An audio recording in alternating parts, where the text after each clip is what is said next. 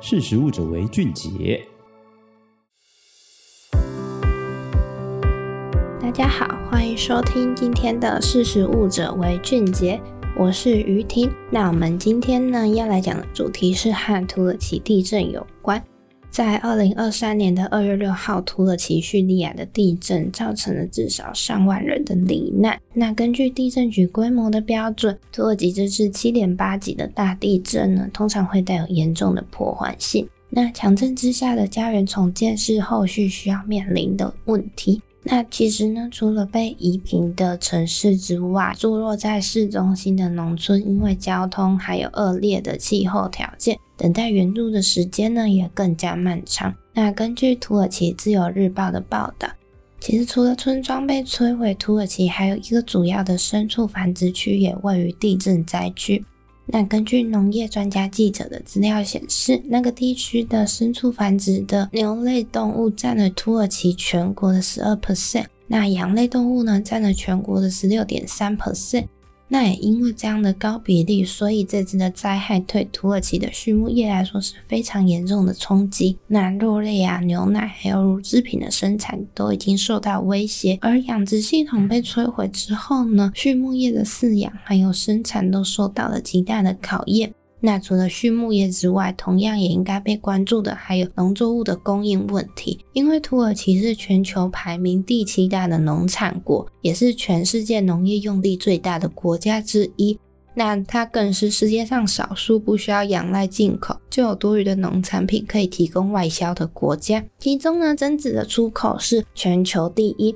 那杏桃啊，还有葡萄干是全球第二。那土耳其同时也是全球最大的无花果、杏仁生产国。土耳其呢，他们每年的生鲜蔬果的产量可以达到五千万公吨，所以是全球第四大生鲜蔬果的生产国。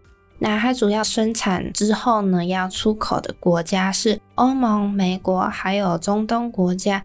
那他们出口的品相啊，包含了谷类、豆类、坚果、干果，还有橄榄油等等。那也因为土耳其在全球粮食供应链上扮演了这么重要的角色，所以面对这次灾害造成的影响呢，联合国及农业组织他们也很积极的在和土耳其和叙利亚这两个国家进行实地行动，那可以迅速的恢复呢粮食生产，还有维持全球粮食供应链的稳定。那两种组织他们也和当局政府非常密切的合作。为了要确保嗯修复农业基础设施的下一步走向啊，也包含了灌溉系统、道路，还有长期的粮食安全，以及储存设备和食品及饲料生产设施等。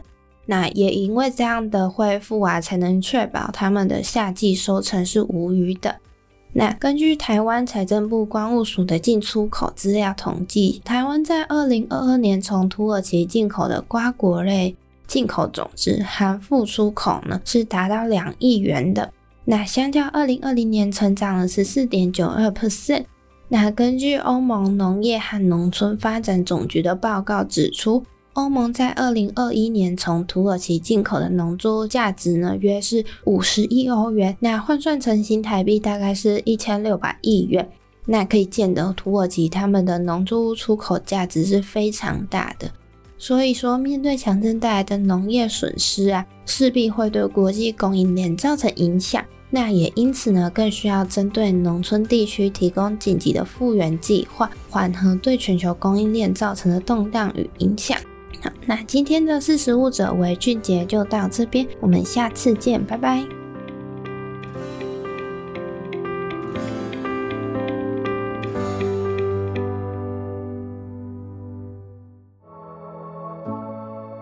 识时务者为俊杰。